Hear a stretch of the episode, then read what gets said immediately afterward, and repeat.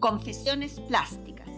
Es una iniciativa que quiere poner en valor a las artes plásticas, como aquel arte que hace una materialización perenne de ideas, creatividad, inteligencia y sensibilidad humana. En este mundo actual, en este mundo que parece se nos cae a pedazos, es el arte plástico quien nos puede rescatar, pues el arte nos trasciende.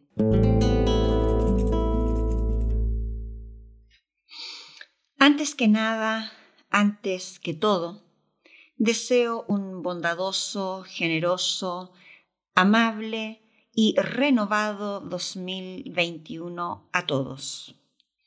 Ciertamente ninguno pudo quedar indiferente al año 2020, el año de la rata, según el horóscopo chino. El año de la rata sería algo así como un año que abriría la oportunidad a las personas para activar nuevas energías y generaría un cambio de ciclo que durará algo así como 60 años. Es tan ambiguo lo que se dice que podríamos pensar que sí.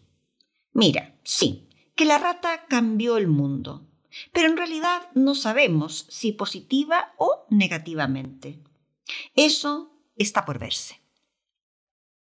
En mi opinión más sincera, pienso sencillamente que se ha levantado un muro difícil de derribar. Los ricos se han hecho más ricos y los pobres se han hecho más pobres.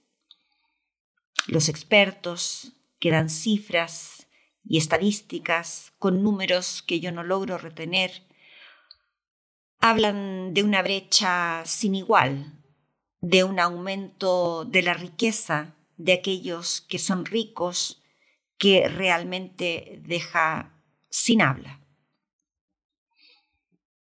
Es cosa de ver las pateras, los cayucos con migrantes, las filas del hambre. Estadísticamente la miseria ha aumentado. No veo un cambio de mentalidad respecto al medio ambiente. No veo un cambio de mentalidad respecto a los más pobres. El mundo sigue sentado en su aporofobia habitual.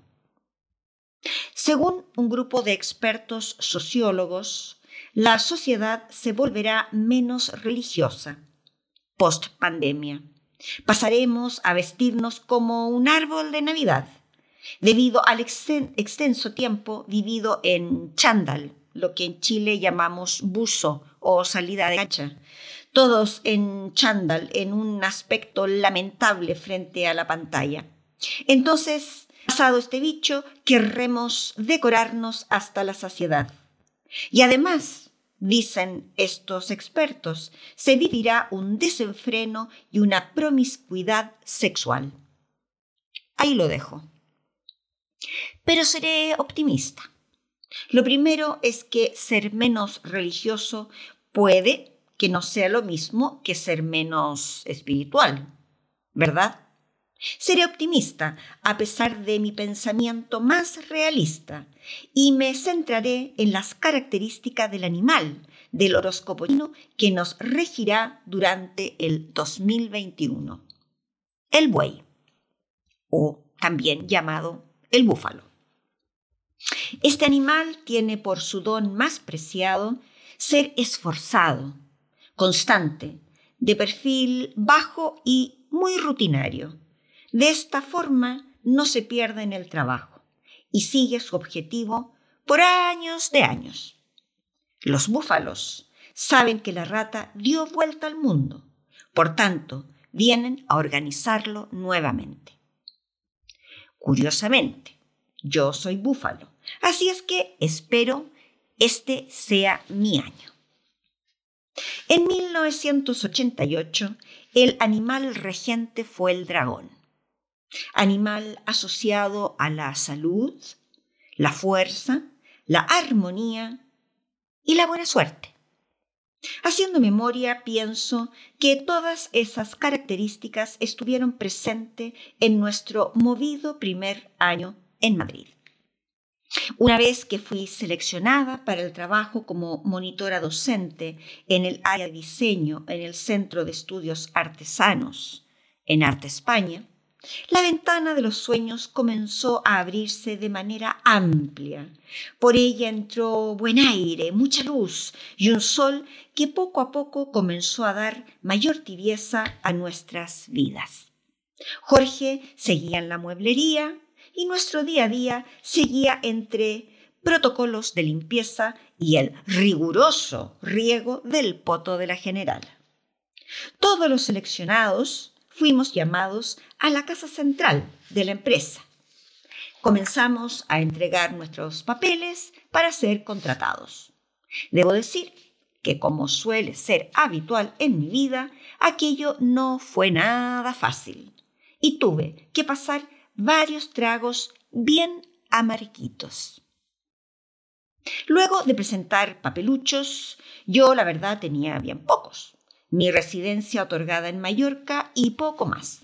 Todos fuimos convocados en lo que sería nuestra sede del SEA. Una casa tipo chalet muy bonita, acogedora y agradable.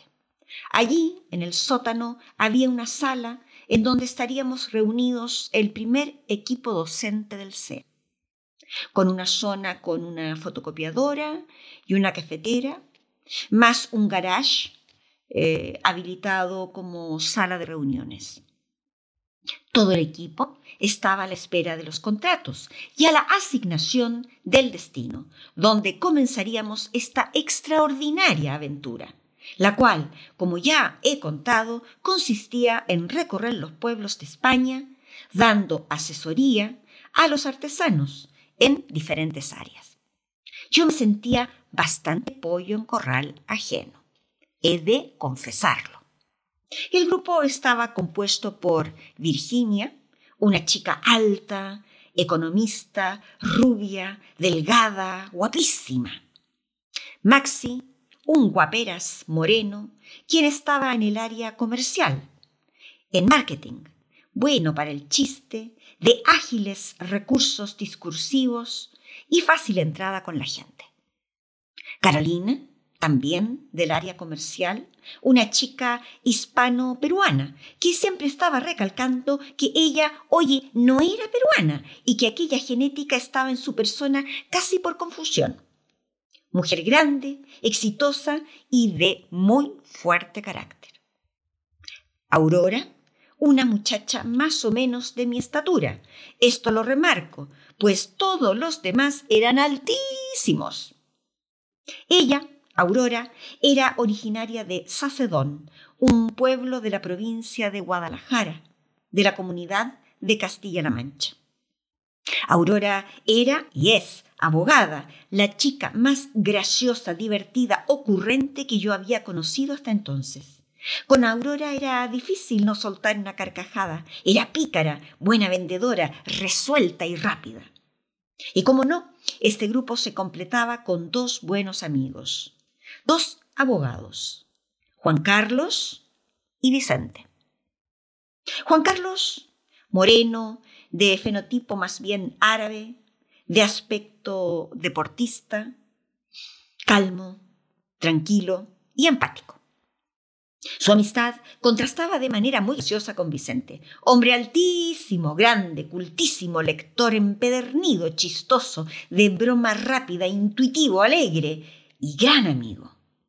La sala de trabajo que nos habían otorgado se organizó de manera muy curiosa por catalogarla de alguna manera. La verdad, siendo muy amable para catalogarla. La habitación tenía unas cuantas mesas de trabajo, todas dispuestas de manera central y de tal manera que se pudiese trabajar grupalmente. Vamos, en equipo. Luego al fondo de esta habitación y dando la espalda a este conjunto de trabajo, una mesa solitaria mirando hacia una ventana. Allí, en esa mesa, me fue asignado mi puesto de trabajo. Cada área de docencia tenía un jefe, a saber, contabilidad, marketing, productividad y diseño, con dos o tres profesionales docentes. Menos productividad, que en un principio no tenía nadie, y diseño que me tenía solo a mí. Eso significó que tenía a un jefe que me tenía en exclusiva. En exclusiva, como su subordinada. bueno, aquello era bastante desesperante. Miguel Ángel me había puesto allí, de espalda a todos, se había establecido un muro invisible. La zona de los todos de un lado y la zona del yo del otro. Claramente allí había una frontera. Miguel Ángel cada día me llevaba unos tres o cuatro libros que yo debía leer, resumir y a partir de allí elaborar el plan de estudios para ser ejecutado en una semana, a razón de cinco horas diarias con los artesanos. No era época de tecnología, por tanto, era todo a mano. Entrábamos todos a las nueve de la mañana, pero la única que llegaba a la hora era yo. Todos los demás iban llegando más tarde. Algunos incluso a las once iban apareciendo. Desde las nueve de la mañana me tenía Miguel Ángel leyendo y haciendo resúmenes. Mi jefe era un tipo joven, sí, joven, de aquellas personas que fueron delgadas, que luego son regordetas, pero que no se han dado cuenta, no se han enterado del cambio físico y siguen autopercibiéndose como esbeltos. Yo no sé si habéis conocido gente así, pero a mí me llama mucho la atención. he conocido a varios ¿eh? que, cambian su físico y, oye, siguen encontrándose, mm, no sé, talla 34, 36. Eh, en fin, era de barba, cara rojiza y ciertamente medio agobiante e insistente. La situación se volvía absurda, porque mientras mis compañeros estaban muertos, pero muertos, muertos, muertos de risa, con todas las bromas que hacía Aurora o que hacía Vicente, en su grupo de trabajo, del otro lado, del otro lado de la frontera, del otro lado de aquel muro invisible, estaba yo de espaldas, tratando de leer, tratando de concentrarme y haciendo resúmenes con un Miguel Ángel que bajaba cada 30 minutos a controlar mi trabajo y hacerme preguntas de las que, vamos, de lo que yo había leído. Me examinaba mañana y tarde. Y la verdad, yo me desesperaba a ratos. O sea, realmente me agobiaba. Yo no me atrevía a girar. Mis compañeros estaban en una juerga máxima y yo leyendo tratados de diseñadores. Es decir, está bien, sí, yo estaba trabajando, pero era como muy poco equilibrado y bastante desigual la situación. En fin, que era fines de, de junio, comenzaba julio y el calor ya arreciaba. Con mi nuevo trabajo, Jorge y yo decidimos abandonar el poto de la generala y a la generala misma y ya alquilarnos algo para nosotros solos. Allí que volvimos al segunda mano, aquel periódico, vamos, el más recurrido de la época. Comenzamos nuevamente el periplo de visitar pisos y estudios. Cada día después del trabajo, ahí que me daba yo mis buenos paseos en metro buscando dónde vivir. Vi de todo, de absolutamente todo los espacios más sui generis, como aquel piso, de, oye, de muy buen tamaño, en un bajo, pero que tenía una particularidad. Fijaros, la particularidad que se era que se accedía a él por la ventana del baño. no tenía puerta de acceso. Quien nos lo enseñó veía en ello, oye, solo ventajas. Y yo me veía, me imaginaba entrando con el carrito a la compra o con la maleta de regreso de cada viaje ahí encaramándome por la ventana del baño. O bien otro, otro piso, muy bonito, en un edificio antiguo, restaurado a todo dar. Su dueño nos lo enseñó, vamos, ufano y muy orgulloso. Al entrar había un jacuzzi y una cama. Por ahí medio nada, nada, nada de camuflado. Un váter al lado del lavaplato y la nevera. o sea, incomprensible. En fin, que caminando y caminando y caminando llegamos un buen día a la bella y sin igual Plaza Santa Ana. Yo recordaba eh, aquella zona sin igual de mis andanzas con eh, Ceci y con Fernando.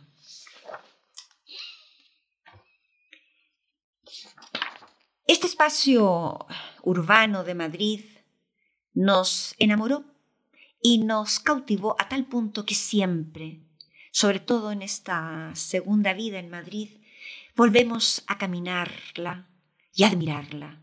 Tenemos una relación casi cotidiana con este lugar.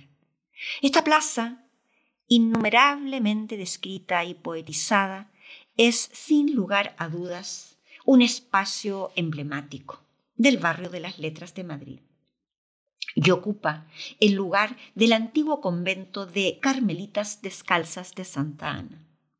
Plaza vecina de las dos corralas de comedias más famosas que existieron en Madrid, el de El Príncipe y el de La Cruz. En fin, a fines del siglo XVI. Alrededor de ellas, de estas corralas, que dieron el nombre a, a las calles, a la calle Príncipe y a la calle de la Cruz, eh, bueno, comenzó a crearse un barrio habitado por profesionales del teatro, músicos, poetas, comediantes, dramaturgos, etc. Eh, fue este el barrio más frecuentado por los madrileños debido a la gran pasión que sienten estos por el teatro. En 1810, el convento de las Carmelitas fue demolido tiempos de José Bonaparte, el llamado rey intruso. Durante el reinado de Isabel II, la plaza pasó a llamarse Príncipe Alfonso, en honor a su hijo. Y en la Revolución de 1868 pasó a llamarse Plaza del Topete, en honor a un político y militar con dicho apellido. En 1869 se cambió su fuente original por la estatua de Calderón de la Barca. La Plaza Santa Ana cuenta hasta hoy con edificios emblemáticos de gran valía arquitectónica, como el Teatro Español, y enfrente, al otro lado de la plaza, el Hotel Reina Victoria, inaugurado en 1923, sitio en donde antes había estado el Palacio de los Condes de Montijo, padres de Eugenia de Montijo, posterior emperatriz de Francia, por su matrimonio con Napoleón III. A un lado de la plaza, hasta hoy, está la emblemática cervecería alemana. Desde 1904, lugar que fue habitual para reunión de literatos de la altura de Valle Inclán, Jacinto Benavente, Yardiel Poncela, actrices como María Guerrero o el pintor Solana. En la Segunda República, en abril de 1933, el Ayuntamiento de Madrid otorgó el nombre de Plaza Santa Ana, en honor a la santa patrona del desaparecido convento. La plaza contiene frente al hotel la estatua en homenaje a Calderón de la Barca, obra de Joan Figueras Vila, concluida en 1879. Y frente al teatro Hace lo propio una estatua de García Lorca, obra de Julio López Hernández, de 1986, pero que curiosamente se instaló 10 años después. Curioso es el dato que en 2011 esta obra sufrió un acto vandálico y le fue arrebatada de las manos de Federico una alondra a punto de volar. Afortunadamente el poeta granadino ya tiene a su alondra de regreso. La Plaza Santa Ana exuda vida, arte, historia y es el centro del barrio de las letras, donde puede haber el más variopinto público, pues recibe visitantes de la cercana Puerta del Sol, de la calle Atocha, de quienes vienen de Plaza Mayor o a quienes suben desde Paseo del Prado. En nuestra visita a esta plaza en julio de 1988 pudimos ser abducidos inmediato por su magia, magia que nos hechizó en un santiamén. Debo admitir que la primera hechizada fui yo. Allí, en la calle Príncipe, en el portal número 27, justo al lado del Teatro Español, que está en la calle Príncipe número 26, nos recibió un ascensor tan extraordinario como maravilloso, labrado en madera, con su asientico, su espejo y toda la rejería más hermosa que puede habitar en un elevador. Decir que un par de años más tarde, el mismo, ese mismo ascensor fue imagen de un par de escenas de una película de Pedro Almodóvar. Bueno, llegamos hasta la última planta, al desván, lugar que había sido dividido en pequeños estudios abuardillados. Accedimos a un espacio encantador, de un ambiente. Al entrar nos saludaba una habitación pequeña pero acogedora, con unas ventanitas hacia los tejados de la calle del Prado, un pequeño balconcito hacia Plaza Santa Ana, una chimenea, una cocina incorporada y un baño tan, pero, pero tan pequeño que cuando una se inclinaba para lavarse los dientes, abría la puerta con el trasero. Este espacio tenía un medio techo, al cual se accedía por una escalera de carpintero, apoyado en la viga y en cuyo entarimado estaba el colchón y dos mesillas de noche. Allí arriba no se podía poner una de pie, pues eh, la altura era bajita. Había un par de ventanucas maravillosas que permitían ver todos los tejados de la calle del Prado hasta perder nuestra vista. Perder nuestra vista y soñar y olvidarnos de lo que quisiéramos olvidar. Quien nos alquilaba la guardilla era una energética actriz de origen vasco, Itziar, recién separada. Y bueno, ella quería alquilar su piso, su guardilla, pues se iba a, vivir a, a Bruselas. Ella fue muy simpática e hicimos un clic, nada más vernos. Bien, la guardilla era sencillamente fascinante pero estaba pintada de amarillo huevo. Amarillo huevo, huevo, huevo de granja, huevo de gallina contenta, es decir, amarillo, amarillo.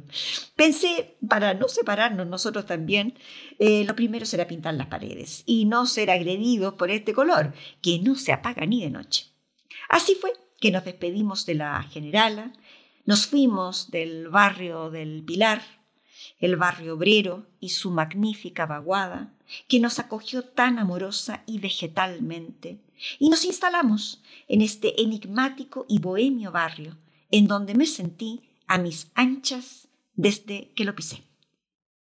Bueno, lo primero, lo primero fue cambiar el color amarillo de sus paredes. Lo cambié por color violeta. Hmm, claro, ya sé. Quienes me conocen saben que no había otra posibilidad de color. Y Jorge, como buen tapicero que es, cosió unos buenos cojines con una tela a juego que yo compré. Y así, rápidamente, creamos un ambiente grato y nos sentimos por fin en nuestro nuevo y primer hogar.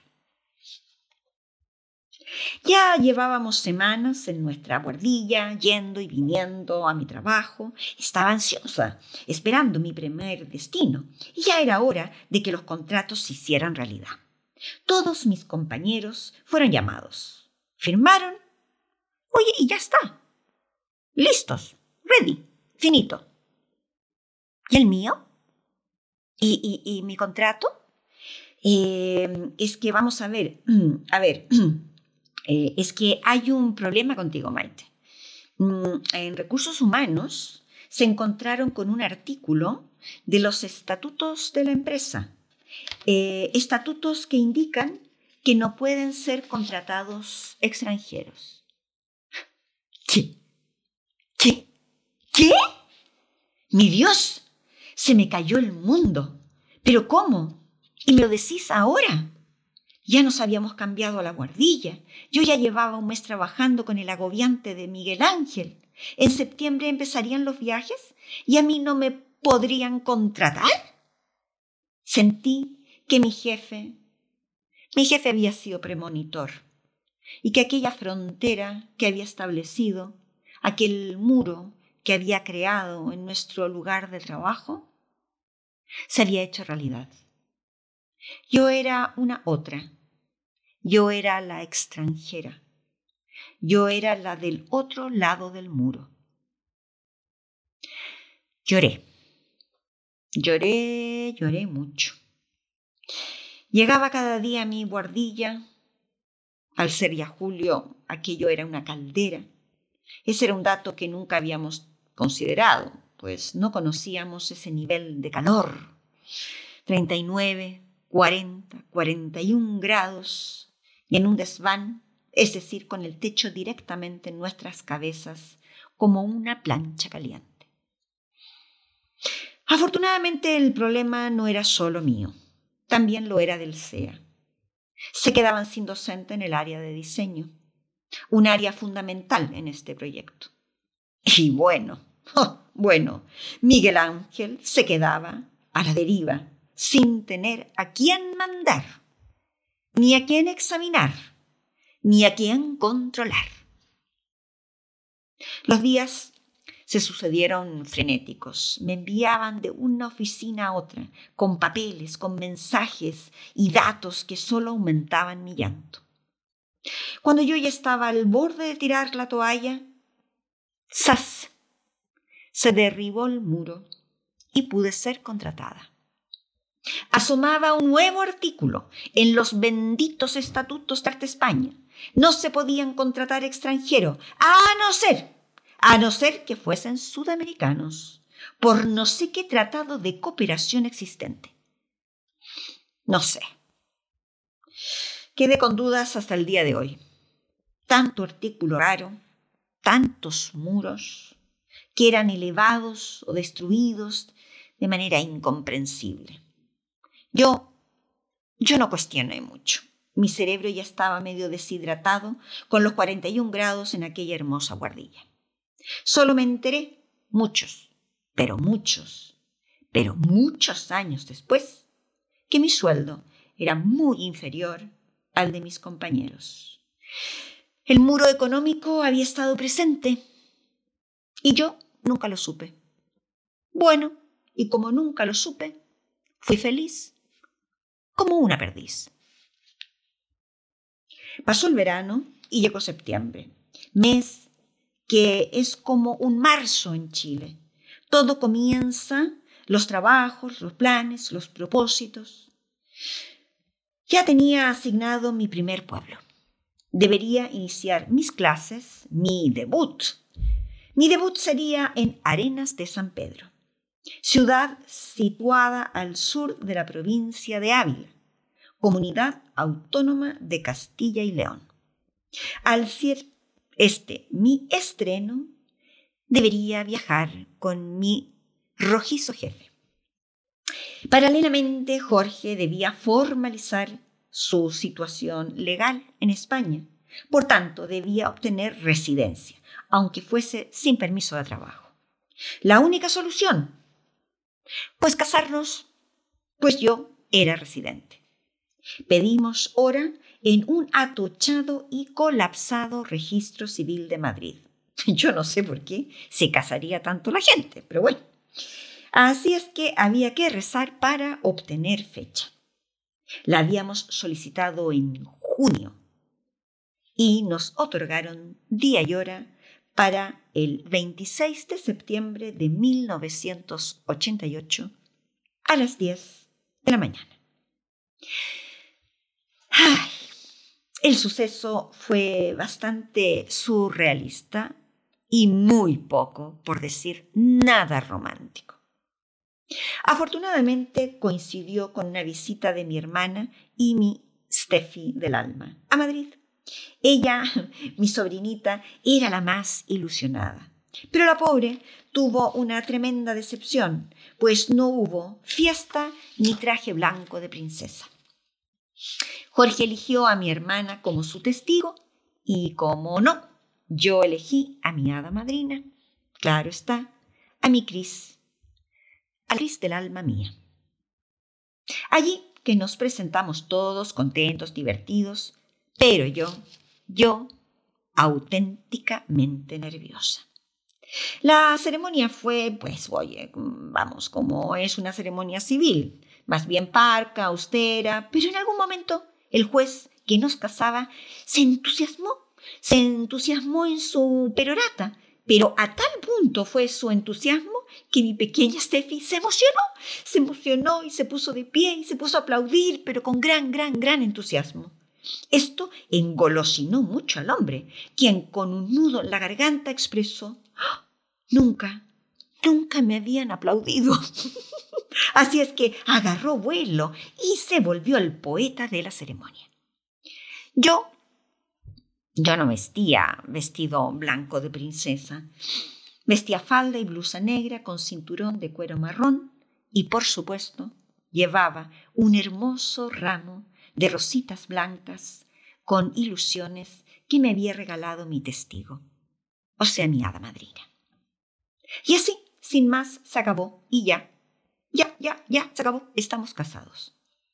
Deprisa a beber y a picar algo. Fuimos a un bar cercano a beber unos vinos, eh, cerveza, comer unos pinchos de tortilla. Pues justo ese día, justo ese 26 de septiembre de 1988, yo debía estar con mi maletita a las 13 horas en mi puesto de trabajo, pues emprendía viaje a mi primer destino en un coche conducido por mi regordete y colorado jefe, rumbo a Arenas de San Pedro.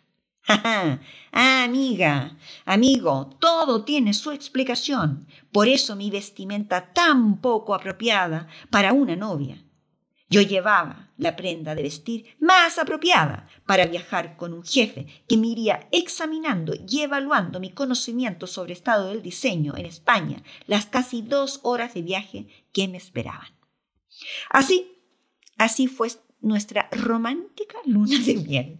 Yo me fui de viaje en un destartalado coche con mi jefe de rostro rojizo y mofletudo, harta de ser examinada sobre el estado del diseño, y Jorge se volvió a la guardilla a mirar los tejados de calle del Prado. La vida en aquella guardilla fue memorable. Nos hicimos del barrio rápidamente.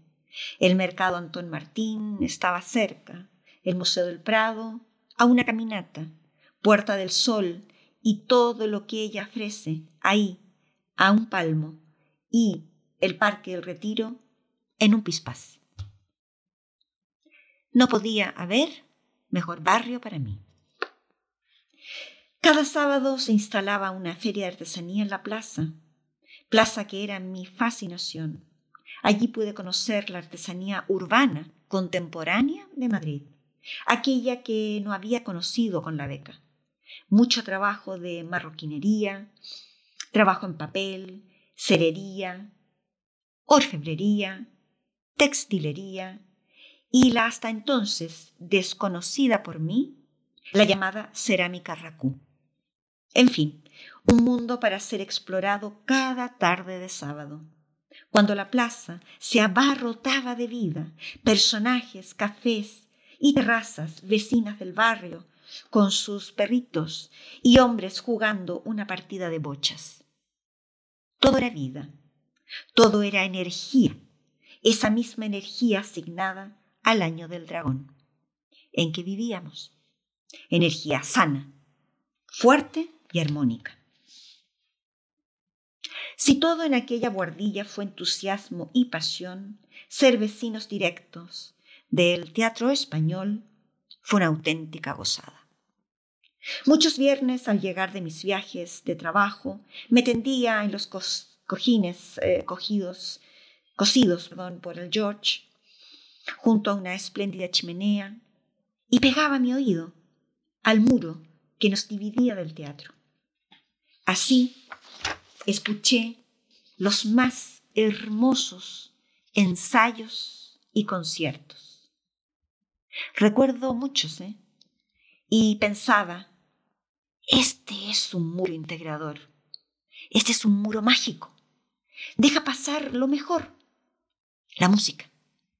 No veo los rostros. No sé cómo visten. Y ellos ni me ven, ni saben que existo. Escuchaba los conciertos como si fuesen dedicados y dirigidos hacia mí. Hacia hacia mí, que estaba en pantuflas, despaturrada, con mi copa de vino, junto a mi chimenea, con los ojos cerrados, pero con mi oído adosado, pegado al muro. Ese fue un muro amado.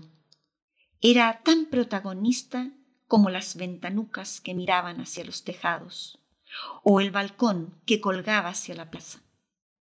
Aquel fue un muro amable, fue un muro que regalaba la mejor música y nos hacía sentir en un estado de magia.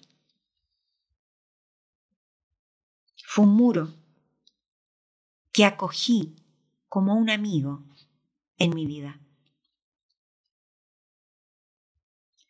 Para este capítulo hemos elegido una obra de mi autoría que como siempre nace de una traslación de lenguajes. Esta vez el poema El Hospital de Gabriela Mistral.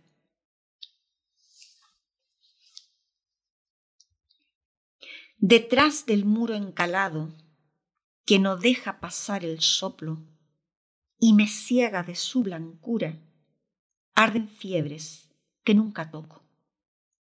Brazos perdidos caen manando, ojos marinos miran ansiosos. En sus lechos penan los hombres, metales blancos bajo su forro, y cada uno dice lo mismo que yo en la vaina de su sollozo. Uno se muere con su mensaje en el desuello del fruto mondo, y mi oído iba a escucharlo toda la noche, rostro con rostro. Hacia el cristal de mi desvelo, a donde baja lo que ignoro, caen dorsos que no sujeto, rollos de parto que no recojo, y vienen carnes estrujadas de lagares que no conozco.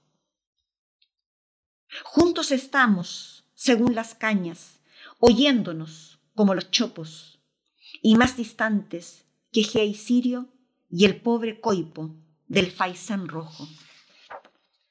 Porque yo tengo y ellos tienen muro yerto que vuelve el torso y no deja acudir los brazos, ni se abre al amor deseoso. El celador costado blanco nunca se parte en grietas de olmo, y aunque me cele como un hijo, no me consiente ir a los otros. Espalda lisa que me guarda sin volteadora y sin escorzo. El sordo quiere que vivamos todos perdidos, juntos y solos, sabiéndonos, y en nuestra búsqueda, el laberinto blanco y redondo.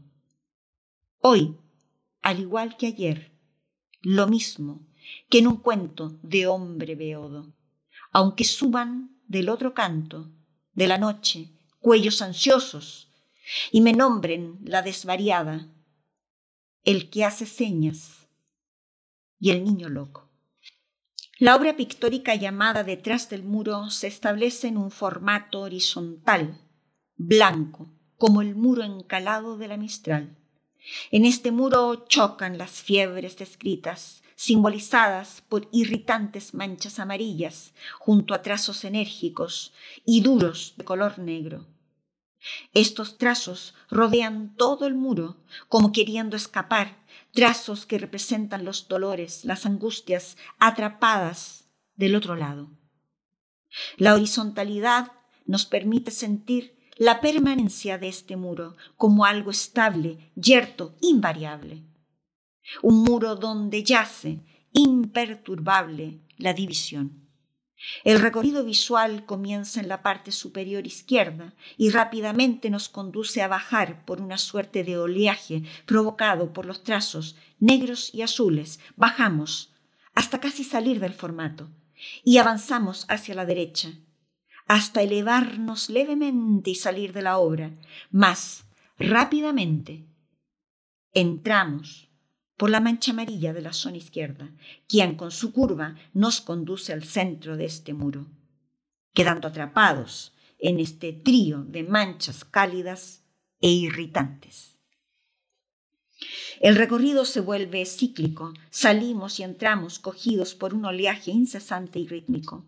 El muro no se inmuta, no nos deja salir de él y no nos permite traspasarlo. Esta obra posee una textura áptica, rugosa y áspera que apoya la simbología de este muro humilde, pintado de cal, sencillo e infranqueable. La imagen que genera Gabriela de aquel muro de hospital me hizo pensar y reflexionar sobre la cantidad de muros que habitamos, muros invisibles y muros visibles, muros construidos por otros seres humanos y muchos muchos muros construidos por nosotros mismos. Yo tuve muchos muros en 1988, muros que fueron benignos, como los establecidos por César Manrique en la vaguada, muros verdes, muros acogedores y cobijantes, muros amables, que hacían olvidar el barrio de cemento. Mas tuve otros muros yertos y odiosos, como los que se establecieron en mi primera experiencia laboral. Muros invisibles, como los levantados en la sala de trabajo por Miguel Ángel, que me enseñaron cómo, me señalaron como la otra, la extranjera, la diferente. Muros abstractos, como aquellos que no permitían ser contratada como una más, por los estatutos que eran muros, muros que eran fronteras y muros altos e infranqueables como los que siguió construyendo Miguel Ángel, haciéndome sentir cada día como la colegiala que debía rendir examen frente a un engominado maestro. De todos los muros de aquel año me quedo con el muro del teatro español, quien me permitió vivir la mejor música en la comodidad y honradez de mi hogar, de mi sencilla guardilla. Un muro que me regaló poder escuchar aquellos conciertos sin discriminarme, sin mirarme tan siquiera, sin importarle para nada mi existencia, sin importarle que era la extranjera. Muro cómplice que tantas tardes y noches me dijo, no importa que estés del otro lado, me haré incorpóreo, me abriré las tramas de mi tejido, cierra los ojos y me desvaneceré para ti. En un próximo capítulo, Arenas de San Pedro, un jefe odioso y el artesano más hippie de la comarca.